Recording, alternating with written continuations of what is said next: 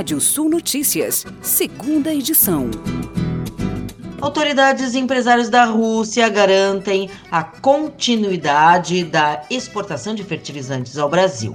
A ministra da Agricultura, Tereza Cristina, se reuniu com autoridades e empresários da Rússia em Moscou para falar sobre o fornecimento de fertilizantes para o Brasil. Todos garantiram que não vão deixar de cumprir os contratos de fornecimento de fertilizantes ao país, com possibilidade de aumentar o volume de exportações. A Rússia representa cerca de 20% do total de fertilizantes importados pelo Brasil.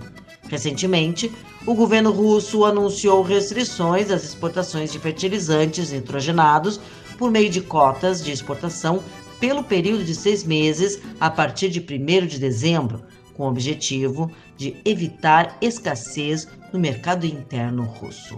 O governo revisou sua projeção para o desempenho da economia brasileira em 2021 e passou a prever que a inflação fechará este ano com uma alta de 9,7%.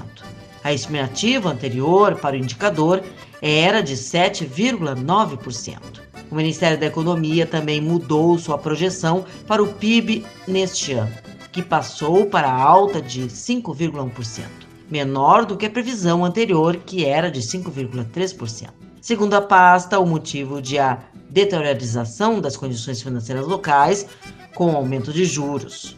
Para 2022, o governo estima que o PIB irá subir 2,1% e a inflação crescerá em torno de 4,7%. O mercado segue extremamente fragilizado pelos excedentes em todos os elos da cadeia de negociação e isso continua impactando negativamente os fechamentos realizados com ovos brancos e vermelhos. O resultado da nova baixa de preços no mercado de ovos brancos na segunda semana e na quinta do mês é um valor que retrocede para o mesmo patamar recebido no mesmo dia do ano passado. Significa também cotação de 7,5% abaixo da recebida na abertura do mês, enquanto equivale a redução de 10,9% e 19,7% em relação ao mesmo período de outubro e agosto últimos, respectivamente. E a Secretaria Nacional do Consumidor, órgão ligado ao Ministério da Justiça e Segurança Pública, elaborou uma lista de orientações para serem adotadas nas compras digitais durante o período de promoções. O objetivo é evitar que o consumidor caia em golpes durante a Black Friday.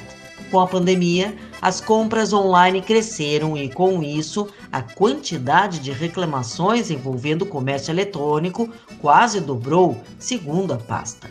Dados do portal Consumidor mostraram que em 2019 eram 63.877 registros de reclamações, enquanto em 2020 esse número saltou para 119 mil. Segundo a Senacom, reconhecer a reputação da loja, guardar os registros de compras e pesquisar se o site tem conexões seguras para a proteção de seus dados são algumas das orientações para que o consumidor não caia em armadilhas. O órgão afirma que é preciso estar atento para comprar somente o necessário, não se deixando levar pelas compras por impulso. O volume exportado na parcial do ano até outubro alcançou mais de 643 mil toneladas, 19,45% maior em relação ao mesmo período do ano passado, que teve valor de mais de 925 milhões de dólares, 22,29% mais elevado.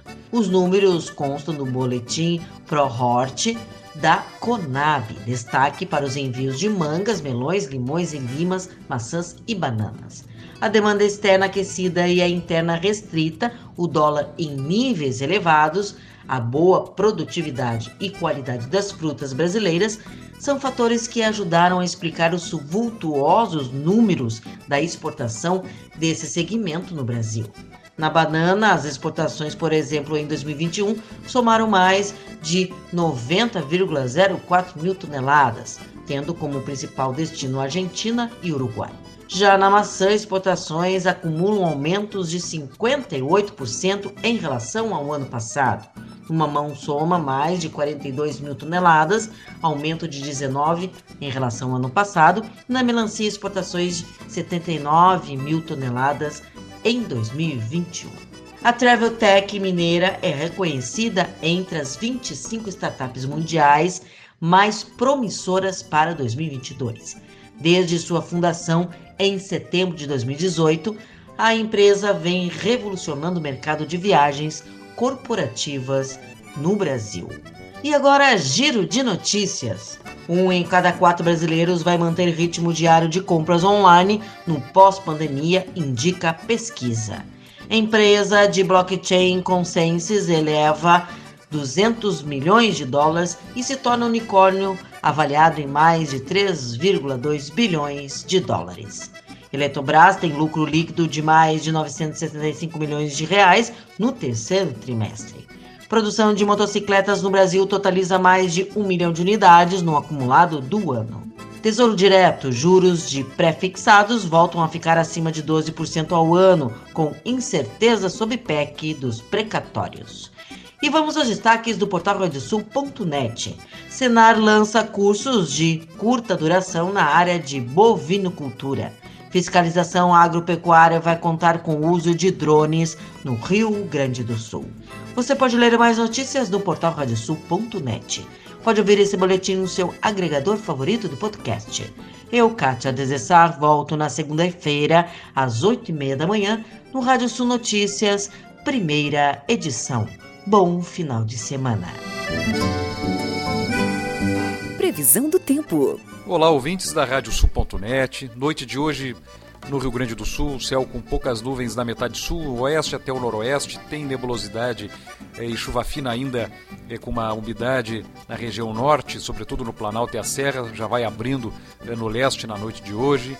Um final de semana com sol em todo o Rio Grande do Sul, amanhã ainda fria no sábado, volta de 30 graus eh, na maioria das regiões durante a tarde, passa dos 30 na fronteira oeste. Domingo de calor, um domingo de sol em todo o Rio Grande do Sul. Vamos ver até do domingo sol em todo o sul do Brasil, nos, nos três estados. E temos calor aí, portanto, no Rio Grande do Sul chega a 34 graus na fronteira com o Uruguai, é, pode chegar a 36 na fronteira oeste e noroeste. Uma nota para a umidade relativa do ar muito baixa no domingo nas áreas da campanha centro-oeste, fronteira com o Uruguai e fronteira oeste. Começo de semana quente no estado, até algumas. Uh, o meteograma uh, da meteorologia indicando ali uma pressão atmosférica baixa no final do domingo, com até um. Uh, possibilidade de uma pequena variação de nuvens e não dá para descartar entre segunda e terça-feira, uma semana que começa quente, alguma possibilidade de pancada de chuva aí, pancadas de chuva já mais com características é, de verão para o começo da semana. Uma projeção que a meteorologia é, nos oferece como instrumento ali.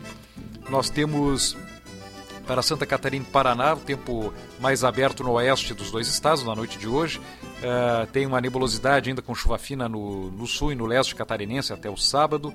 Uh, no Paraná nós temos ali pelo, pelo leste ainda nebulosidade, alguma chuva no sábado também, uh, ainda na noite de hoje no norte do Paraná e a tendência ao longo do sábado de tempo firme já nos dois estados e um domingo de sol e poucas nuvens nos três estados do sul do Brasil.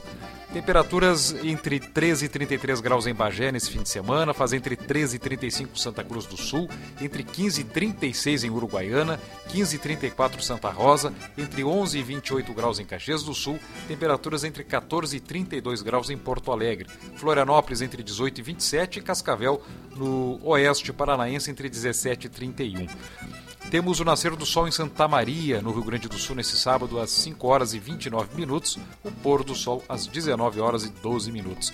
Mais informações do tempo na primeira edição da Rádio Sul Notícias, segunda-feira, 8 e meia da manhã. Bom fim de semana e até lá.